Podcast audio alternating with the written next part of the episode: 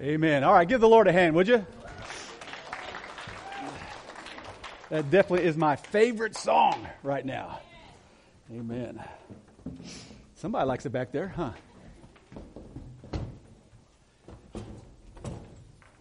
All right, we are starting a new series coming up here in the next on faith. We're starting this morning this series on faith, and uh, uh, sometimes believers get uh, kind of comfortable and um, they lose sight of what faith really is. And so then we, we just kind of sit back on easy street. And faith, faith, it takes a risk to step out. And I, I think God's going to call us, ask us as individuals to step out and take risk. But I believe He's also going to ask us as a church in the time to step out and take a risk. It's, it's not easy. So, so there's a skit, uh, this, uh, this uh, video clip that I want uh, Judy to key up here. And so just watch this, and then we'll get into the message. Sometimes uh, faith is like that, isn't it? We like to take it back and, and never, never step out on faith. And so this morning we're going to start a new series, just about three weeks long. We'll take a break as uh, we get into Thanksgiving time. But I want you to open your Bibles, if you would, to Hebrews chapter 4. Hebrews chapter 4. And uh, we're going to look at verse 14 in just a moment. Um, Jesus tells this story in two Gospels, in the Gospel of Matthew and in the Gospel of Mark, where he's up on the mountain of transfiguration and he's transforming in, in the Shekinah glory of the Lord. And uh, Peter and uh, John and James are with him. And they're there watching this experience, and it's just fantastic. And they come down from the mountain, and the rest of the disciples are in this crowd, and there's some arguing going on. And so Jesus steps up, and then a, a man just comes out of it, gra- dragging his boy with him, and he asks Jesus to heal his son. His son was possessed with a demon, and the guy goes on and says that that you know the demon takes him, throws him into water, throws him into fire, and tries to kill him. And, and I went to your disciples to cast out the demon, and they could not. They couldn't do it. And Jesus goes on and says the reason they couldn't do it is because they didn't have enough faith. They did not believe.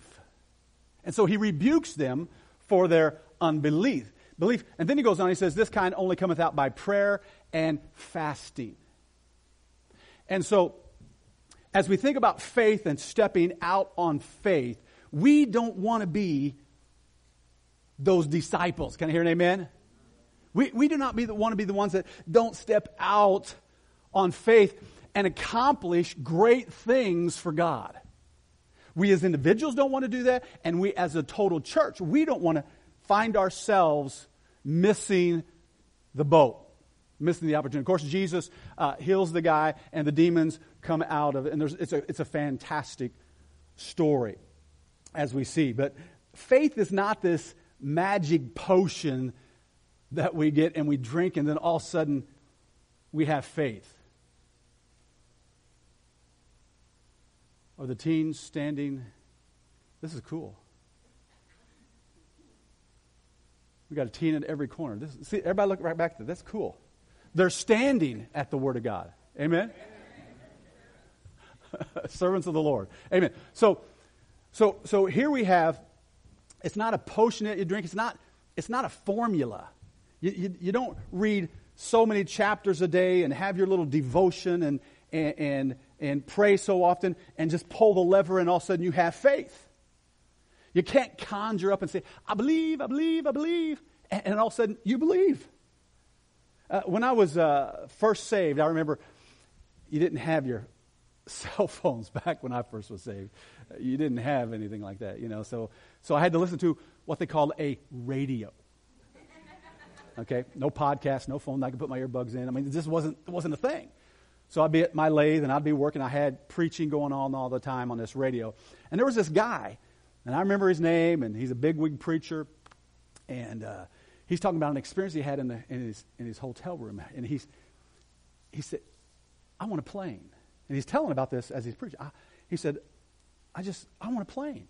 God, give me a plane. And as he started praying, he said, Lord, give me a plane. Lord, thank you for my plane. He began to claim it. And, and, and, he went on and he was thanking God. He said, Lord, when I get home, there's going to be this plane in, in the airport and it's going to have my name on it. And then he goes on and talks about how he went home and there it was with his name on it. It was there. And I, it kind of kind of rubbed me differently. I, what is this? You know, I've never heard of anything like this. And so later on, as I was at my first church we started in Nebraska, uh, Hart, our Norfolk Baptist, we were, uh, we, were we, we built this building, and this, this kind of wealth, wealthy guy came over, and, and he had been out of church for a while, and he came up and he was talking about his experience. So we went out to dinner, and, and, and he stayed for quite, quite some time. And he was talking about when he was in California, he met this guy, and uh, this guy talked him into selling his plane to him. So he gave him the plane, but the problem was guess what? He never paid for it. And then he told me the name. It's the same guy, the same preacher. You know, so he didn't, God didn't give them his, this plane. You're sure he didn't pay anything for it. But guess what? He stole the plane. And he's telling the radio audience and me, confusing me as a, a babe in Christ, that by faith, uh, he got this plane. Well, he, he, he, yeah, okay. So, so you get, you get, that's not faith. It's not faith. Faith is not something you convince God that you're worthy. I've got faith, so now, God, you have to do this. It's not convincing God to, to it's, it's not this, this lamp that you rub and God comes out and boom, He's at your bidding. Faith, as we're going to see from, from Scripture, it's stepping out. Simple. Stepping out on His Word and His promises and just doing. It's so simple. Just doing what He wants you to do. It is so simple. Uh, let's, let's, let's say you you work hard and, and you want a raise. How many would like to have a raise, the place you work at? Also, just a few of you. Okay? You'd like a raise. Just because you want one, you don't go home to your spouse and say, hey, honey, I got a raise. Just because you wanted one, right? It doesn't work that way. But if your boss came in and said, listen, you deserve a raise. Man, you're a fantastic worker. You give it everything you got. I appreciate you. And the boss just goes on and on and on. And, it, and he says, you're going to get a raise. And so you go home. Then you start telling everybody, right? I get a raise even though you haven't seen it in your paycheck, you just believe, right? Your boss, your character, his word, because he said he's going to give you a raise. So you just believe it. So you're running around telling everybody, man, I just got a $5 raise, and you're, you're just excited about it. Well, that's faith. It's just simply doing exactly what God's word has told you and me to do. It's not circumstances. This is what we do. I mean, honestly, the majority of Christians are this way circumstantial faith. You have your circumstances, and your faith is leaning on your circumstances. How do you know that? Well, because when our circumstances come crashing down, what do we do? Boom. How could God allow that to happen? God doesn't love me. So our, right? Our faith was on our circumstances. Not on the person of Christ, but on our situations and whether they're good or whether they're bad. As long as they're good, man, I'm, I'm excited. Uh, things are going great, and I have strong faith. But when things go bad, instantly we begin to, to, to just accuse God that He doesn't love us or He doesn't care, that He's not really sovereign. I went home this last week. I mean, just home. I didn't mean that. I went back to Nebraska. Okay? Nebraska. And it was cold. It was cold. But, but anyway. And, yeah, I brought it back. My bad. Okay, so so I went there and I went around and saw a lot of people. And one of the ladies I went to was faithful in church, great gal, supported us in the ministry. Uh, she had a death in her family, and uh, several several months ago, and she hasn't been back to church. She hasn't really been walking with the Lord and all that, and she's just devastated and and she's just, I mean, just a mess. What happened? Circumstances. I mean, we're going to lose jobs. We're, we're, people are going to die. But that situation, rather than having your face squarely on a person, on Jesus Christ, as we're going to see in a few minutes, we have, we have it on circumstances. Circumstantial faith. And the problem is that that faith can't hold up on circumstances. And, and here's the problem when circumstances happen and events happen in our life, here's, here's the real problem. We're not good at interpreting those events, are we? I mean, we're terrible at, at you know, understanding these events that take place in our life. You, go, you drop back in when I was raising my, especially my boys. My girls never did anything wrong. They were perfect. They were angels. I raised these four heathen boys. You just drop into their life, okay, anytime, and you ask them if dad loves them, you're probably going to say, no. Why? Well, because he grounded me. Because he spanked me. Or because he took me to this dentist and he put me in this chair and he walked out of the room. This guy started up this drill. You know, what kind of dad is that? Right? And you say, well, I think he did that because he loves you. But the kid doesn't understand that. Well, I think he's, he, he, I think he, you know, disciplines you because he loves you. But kids don't understand it. We, we, we struggle. Has something ever happened in your life where you think, oh, this is horrible? It's the worst thing. A couple of years later, you look back and say, man, that was fantastic. Has that ever happened? We're not any good. We're not very good at interpreting events and st- circumstances in our life, so we come up with the wrong conclusions. Another one is we're not very good at, at uh, secondly, we're not good at interpreting the time frames. something, something happens in our life, we don't like it, it just puts a little pressure on us. You know, so, okay, God, it's Monday, Tuesday, you better fix this. Is anybody like that? Seriously, I mean, oh, it's the weekend, Lord, and you still haven't done anything about this. It's it's two, it's it's it's it's Thursday, it's it's Friday. Okay, Lord, I'll be gracious and I'll give you two weeks. I mean, we do this kind of thing to God. And so, so you ever think about, thought about Joseph in the Old Testament? His brothers didn't like him because of the coat of many colors and because he bragged a lot. So they threw him in this pit and was going to, they were contemplating killing Joseph in the Old Testament. Hopefully you know that story. Okay, he was, he was the favorite child of his father, and the brothers, other 11 brothers, didn't like that, so they threw him in his pit, going to kill him, and then um, they sold him in slavery. From that moment to the time that he became second in command, it seemed like a lot of bad things happened. I mean, bad thing after bad thing after bad thing. 15 years. Seemed like God wasn't even there. But he never wavered in those circumstances because his faith was in a person. His faith was in God, not in the circumstances. God used the circumstances to get him intimate with the God of the universe and molding him to be like the Son of God. And those are, that's, that's the reason you're going through that. God is sovereign. He's in control of every affair in your life. And He's allowing these things and He's doing these things to draw you closer and to chip away at the old selfishness. I mean, we are full of self centeredness. Can I hear an amen? As long as you're with me, because we're pretty selfish, right? I mean, this, this is just the way we are. And so God wants us to be son centered, others and then, and then us. But it's Him, others, and us. And so we look at, we look at, we look at the, the watch, and God looks at the calendar. It's a vast difference. So, another thing we're bad at is interpreting His Word. You ever heard people say, I hear, hear it all the time, you know, God, God spoke to me.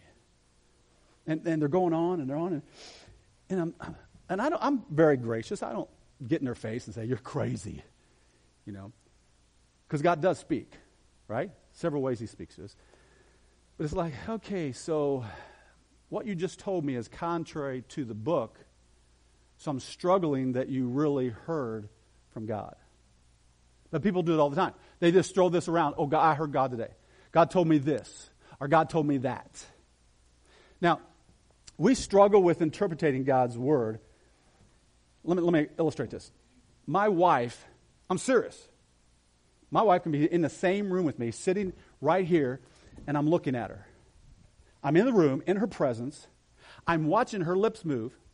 I'm hearing the audible voice, watching her facial expressions, sometimes the body language. Have you ever noticed people have body language? Okay, watching the body language, and I still get it wrong. I still don't understand it. The same thing. I could be sitting in a chair and I'm telling her something and I'm talking to her and she doesn't get it. I mean, we're in the same room. I'm hearing her voice, watching her lips move. And I, I our kids are the same way. We don't understand our kids all the time. So we're right there. We hear them. We, we you know, watch them, and we still, then we go out to do what we think they said, and it's all wrong. So, is it possible? We can't see God. We don't hear this audible voice. Is it possible that sometimes what we thought we heard really wasn't God? And everybody said, Amen. It's possible that we really didn't hear. So, so there's, there's some confusion sometimes in our lives. So I'm just simply saying, I say all that to say this that this right here, you're going to find yourself a mess. When your faith is in this, because it was never designed to hold up under the pressure of your belief. Uh, uh, saying, connecting all of that to the sovereignty of God, and then coming to the place where God doesn't love me. Bottom line is, that's why I love Christianity. From the very beginning, I really caught that Christianity is not built upon a man's belief, man's ideas. It was built upon a person, and that is the Lord Jesus Christ. It's, it's built upon God. So look at Hebrews chapter 11, or excuse me, chapter 4 and verse 14. Let's look at this.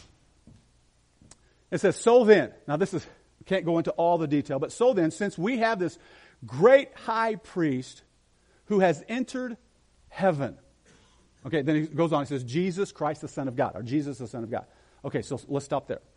Okay, so in this sentence, it tells us, identifies the great high priest, which is Jesus, and he is the one that, that has opened up heaven for us where we can have direct access to the throne of God. What he has done. Okay? But also it says, who's entered into heaven. So that also, okay, so where was he at before this?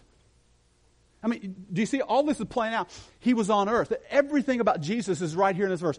Jesus was born, he left heaven, came to earth as a child, he grew up, did all those miracles, started his church, then he died for the world, was buried, and then he rose again, and then he entered into heaven where he, he intercedes for us now. Okay, that's what this is talking about. So, so he says, seeing that Jesus has done all of this, he's our great high priest, which can be touched with the feelings of our weaknesses, and he understands what we go through. Because of that, we have this great high priest. He understands the, the sorrows that we go through. So, since he understands, notice what it says let us hold firmly to what? We believe. King James says, hold firmly to your faith. This is why I love Christianity. Christianity is established upon a person, upon a person and his word. Faith isn't, okay, God, you didn't show up for me today. You didn't answer my prayer today. So, uh, uh, I mean, isn't it true that sometimes God answers and sometimes he doesn't? And I mean, when he doesn't, he just says, no. Or he says, ah, not right now.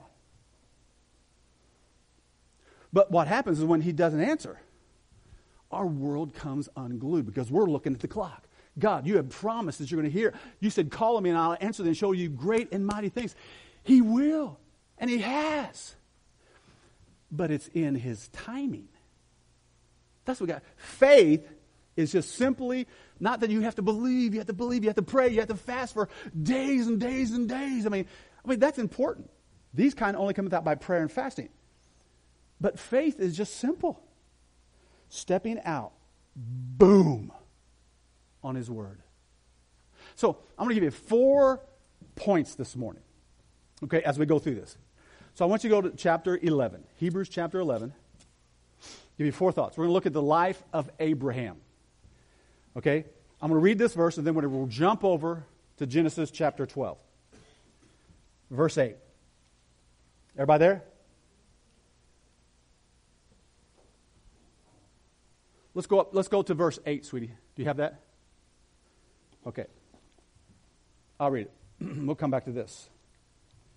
It was by faith that Abraham, now look at that, obeyed when he was called out to leave his home and go to another land that God was going to give him as an inheritance. Now, notice this. He went out not knowing where he was going. So, so notice this. By faith, Abraham obeyed what he do. He left his homeland and went to a place that God told him to go. He just simply obeyed. Now let's go to Hebrews. All right, let's go to Genesis chapter 12, the verses that Judy has up there. Genesis chapter 12. We're going to read a couple of verses here. okay, so get your head. Abraham, by faith, obeyed God and left his homeland. Because we're, we're, we're trying to establish what faith is and how you and I can step out on faith and not stay in kindergarten. Can I hear an amen? Not stay in kindergarten in your faith. But take the next step. And I don't know what the next step God's asking you to do. Only you and the Lord would know that because you have a personal relationship with the Lord. Okay, so verse, verse 1, as we go through this, this is God showed up to Abraham and said this The Lord had said to Abraham, Leave your native country, your relatives, your father's family, and go to a land that I will show you. And I will make you into a great nation. And I will bless you, and I'll make you famous, and you will be a blessing to others. Verse 3 And I will bless those that bless you, and curse those who treat you with contempt. All the families of the earth will be blessed through you. So the first thought I want you to write down here is number one, very simple, and that is faith begins by hearing. Faith begins by hearing. Okay? By listening. Okay? How do we know that Abraham listened to God? Because he obeyed. That's simple. He just simply stepped out and did exactly what God had said. God said, I want you to go, and he went. Now, now here, write this verse down and then go back and look at it later. later. Romans chapter 10, verse 17 says this Faith comes by hearing, and hearing by the Word of God. Your faith begins as you hear the message from the Lord. That's, what, that's what's that's one of the reasons it's so important to come together as a church family.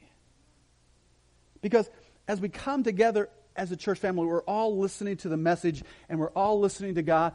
And here's the weird thing this is strange. But God's, God speaks through the foolishness of preaching. I really don't like foolishness of preaching, that phrase. Can I hear an amen? That means I'm a fool. What that's in. Okay, so, but God speaks through the foolishness. And, and we're preaching this word, and it goes out. Faith comes by hearing, and hearing by the word of God. So the first step, if you and I don't want to be those apostles, and we don't want to stay in kindergarten, we need to be in the word of God, and we need to be listening and studying so that our faith will begin and begin to grow. So it begins right there. Secondly, so not only did Abraham listen, but he trusted. He trusted God. Okay? How do we know that he trusted God? God asked him to do some crazy things. Seriously, some crazy things. He asked him to leave his homeland. Now, understand, Abraham was 75 years old. How many here this morning? Just how many how many of you here are 75?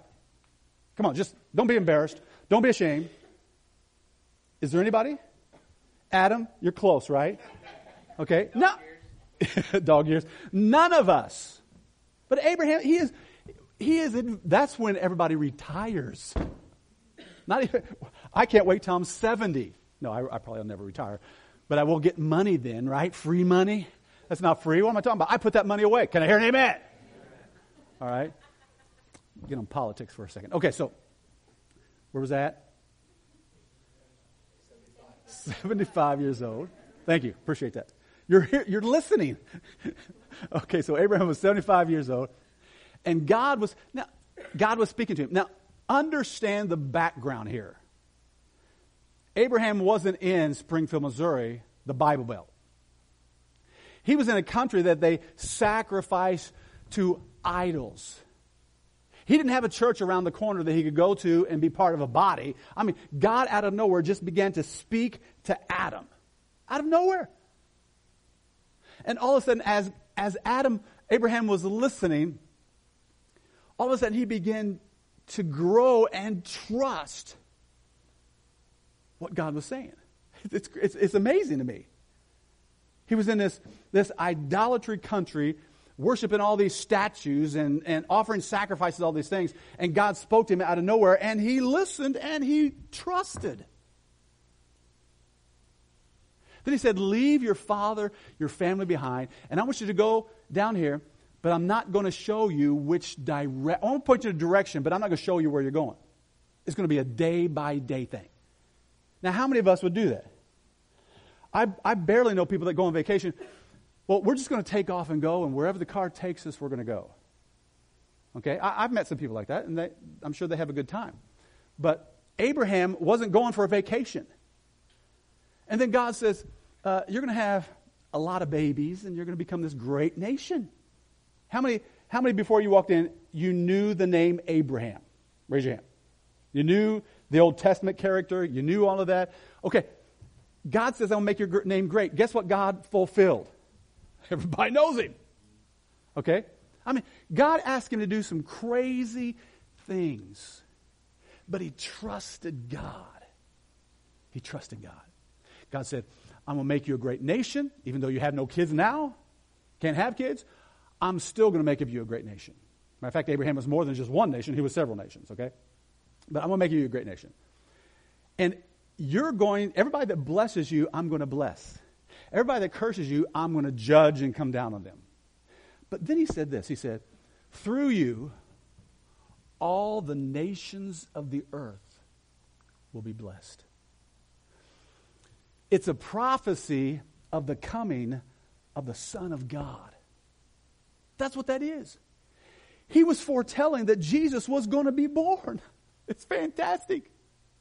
So he's, he's telling Abraham this crazy stuff. And Abraham stepped out and he trusted. So, so first, I'm, I'm, just, we're just taking, we're just kind of dissecting this a little bit, just taking it one step. So first, he listened. You want to grow in faith? You got to be in the Word. You need to be in the Word. You need to be around church like this where you, you got people, other people that know the Word can talk to you about the Word, and you talk to them, and you just iron sharpens iron. Have a great time, okay? So you just you, you need to be lit, small group. You need to be listening consistently. Christian radio, a song like this song we just heard. I mean, that song that she sang is packed full of doctrinal truth.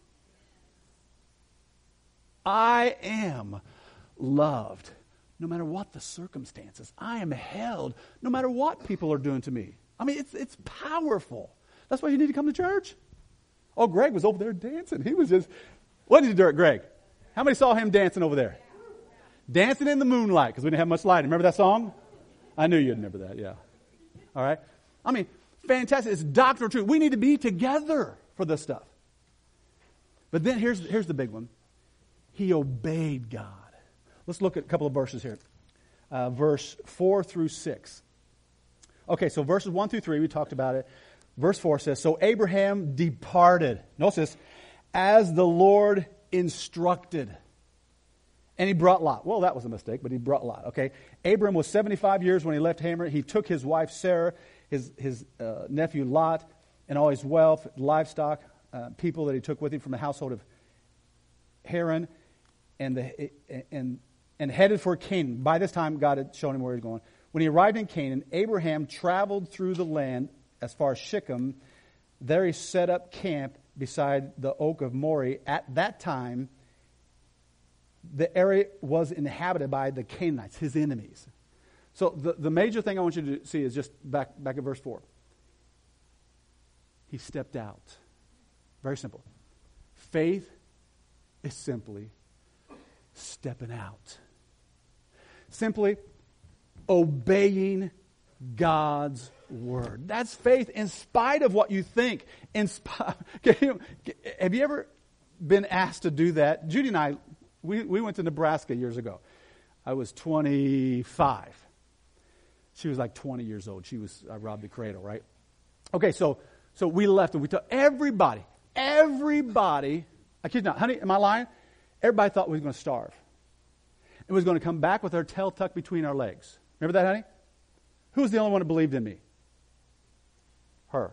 Her and I heard from God. And we stepped out. No one else. We had spent hours and hours on our knees, and we believed that was the Macedonia call. How? Because this guy sent me this booklet that showed us all the towns that, that were without a gospel witness. I'm talking I don't want to give myself age away, but 30 some years ago. Okay? I'm on my knees every morning. I'm getting ready to graduate, right? We got to figure out where God wants us. And so we're praying, begging God from these, show us where you want. And he showed us two towns. We went to Norfolk, Nebraska. We drove through the town, and both of us instantly saw the need. The Macedonia call was right there upon us. When we left, we both knew this was the spot. Because God literally came upon us and just overburdened us, and the Spirit of God literally spoke to both of our hearts separately. This is where I want you to bring people to a saving knowledge of Christ. This is where I want you to preach the gospel. And so we went. Now, it wasn't nothing like Abraham. I could get in the car, I could call my father in law and say, oh, oh, we almost did after six weeks. After six weeks of having our church in our home, guess how many people came? You know what that does to a preacher's ego? And so for every Sunday school, every Sunday morning, every Sunday night, every Wednesday night, I was preaching to my wife and my four children. Just like I'm preaching to you, I preached to them, didn't I, honey? I'm up there just preaching away just to four of them. Four times a week. Can you imagine? Them poor people just difficult for they had to endure. But the point is that, that I mean, God, call, you got you got to be tuned in, listen, trust, and obey. I mean, and I, and I, I think the obvious one, and I don't mean to bring this up because there's nothing. I don't know what the finances are. I don't know who ties around here. Okay, it's not my job. That's Jason's job. All right, not my job. But but but let's just the Bible commands us as individuals to tithe.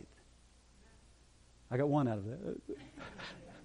How many know that the scripture says that we're supposed to tithe? Does it say amen? Okay. So, so we know that. Let's just say we don't. Well, the reason we don't is because, uh, well, uh, that's a lot of money. That's 10%. I remember I was saved and uh, my wife just kept on me about tithing. And I said, honey, that's a new car. That's a car payment. There's no way. There's no way. Took two years for me to, to, to grow and get to the point where I could trust God. Okay? So it's, it's, it's what it is, it's, it's a matter of I, ah, I've worked hard for that money. But what God says is this this is what God says, okay? You give me 10%, and I will bless the 90 more than you ever could even imagine if you trust me with the 10. I mean, the figures don't add up. It doesn't add up. But this is what the Bible says. The Bible says, if you, I'm not just picking this out, okay? I'm not jumping on you. I don't know what you give. I don't know what you don't give. But this is what the Bible says in Malachi chapter, chapter 3, verse 10. And then it goes, it says, if you do this, God says, I'll back up the trucks of heaven and pour out you so many blessings that you'll be crying, saying, Stop! Stop. I mean, that's a good visual, isn't it? Stop. I mean, seriously, that's what the Bible teaches. Now, I'm not, this isn't Fleener doctrine. This isn't Baptist doctrine. This isn't Assembly God doctrine. This is the Word of God. And this is what the Bible teaches. God just, if he, if he, if he knows he has your pocketbook, he knows he has you. And, and, and it's not like, what are we doing at this church? What's happening? What's going on at this church?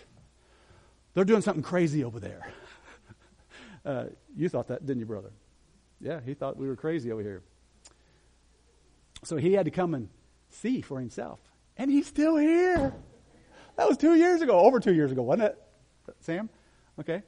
The point is, we're just we're preaching the word. People getting saved. People getting baptized. People people growing in the Lord. People's lives are transformed. So, so it's not like you're given to a cult. it's not like you're given to, or somebody's trying to convince you to, to give to some, you know, uh, scheme. What do you call, well, what's those? Yeah, pyramid schemes. You know, this is God's body. This is God's family. So I just, I just use that because it's a great illustration. Do you trust God or, or not. Okay? Now, I never preach on money. I'm just throwing that because it's, it's a really good, can you say it's a good illustration for this? Because it's something that's real for us. I, I, deal with it just as much as you deal with it, okay? So, but the point is, if we want to grow, we have to listen. And then we got to get to the place where we don't trust our circumstances, we trust God. We trust the person. We don't trust the preacher. Preacher will let us down consistently. We don't trust the leaders of the church. We don't trust people in the church. We lean on God and His Word. Period. No one else. We follow. This is when I first got saved. People had let me down. They had lied to me. They had hurt me over and over. And so when I went to church, I said, I'm not going to listen to the preacher. I'm going to listen to what he says about the, when he reads the scripture. That's all I'm going to do. And so then my, my girlfriend at that time came and said, You need to be baptized, not you're saved. And I said, No way. Show me in the Bible, and I'll get baptized. She went, Whoop. I said, Oh. I ran forward that night and got baptized. Why? Because Scripture. That's the kind of church you want to be involved with. That only preaches from this, not some man's made doctrine and all that garbage that they pile up, the do's and the don'ts and all that. This is what the Bible says all things are lawful, but all things are not beneficial. Churches come up with all these rules and these regulations and all that. It, it, it just drowns a believer. We have God to lead us, God to guide us, and He will from His Word. And last of all, okay, worship. Okay, so faith begins with listening. Faith is trusting God. Faith is obeying God. And then, and then we find that Abraham worshiped God, verse 7 and 8. He, he built an altar and he worshiped the Lord. That's what we want to do. We want to be a people that steps out. Not trying to drum up this faith and God's going to give me a plane. I believe He's going to give me this Cadillac. I believe this. I believe this. I believe this. I believe this. And try to try to emotionally stir ourselves up so we can believe. No, just simply stepping out, trusting God's word and what He says. There's no confusion. It's so simple. But he's going to ask you to do it sometime. He's going to ask me to do it. He's going to ask us as a church to step out and obey him. We're just in the beginning stages. We're three and a half years old. We're, we're, we're young. We got so much ahead of us. So much. And God's going to want us to step out on faith. And we got to be ready. Let's pray. Father, we just come to you this morning. We just thank you so much for your word. Father, it's just so crystal clear. We pray this morning that you'd help us to really get under the sound of your word. Whether it be listening to a podcast or listening to the Bible on, on our phones or, or coming to church and being involved in a small group. Father, help us to get involved in something that where your word is published so that we can hear it and we can grow. Then, Father, I pray that you'd help us from there to, to begin to grow our trust in you. Oh God, help us to trust you and get our eyes and our emotions off of circumstances and completely and totally on you. And help us to trust. And then, Lord, help us to have the tenacity, the guts. Help us to take risk and step out and simply obey what you want us to do. And Father, we'll give you the praise and all the glory. Heads are bowed and eyes closed, just, just for a moment. Maybe you're here this morning and you've never stepped out and, and trusted Christ as your Savior. You've never received Him as your Savior by faith. And, and, and you, God's got you to the point where you just feel that this is, I need to begin thinking about this and step out and do this. Maybe, maybe that's you this morning and you'd like, no one's looking around, heads are bowed, just, just me looking. If, if, if you're here this morning, you've never trusted Christ, but God's really stirring you to step out in faith and do that. Why don't you let me pray for you this morning? Just lift your hand and say, Brother Tim, would you pray for me? I will if you let me. Just, just lift it up, back down. I'll see it, and I'll pray for you in just a moment.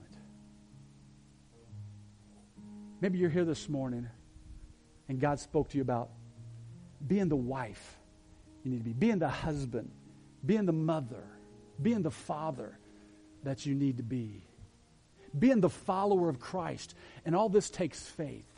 And you'd like me to pray for you. Just lift up your hand. I'll see it.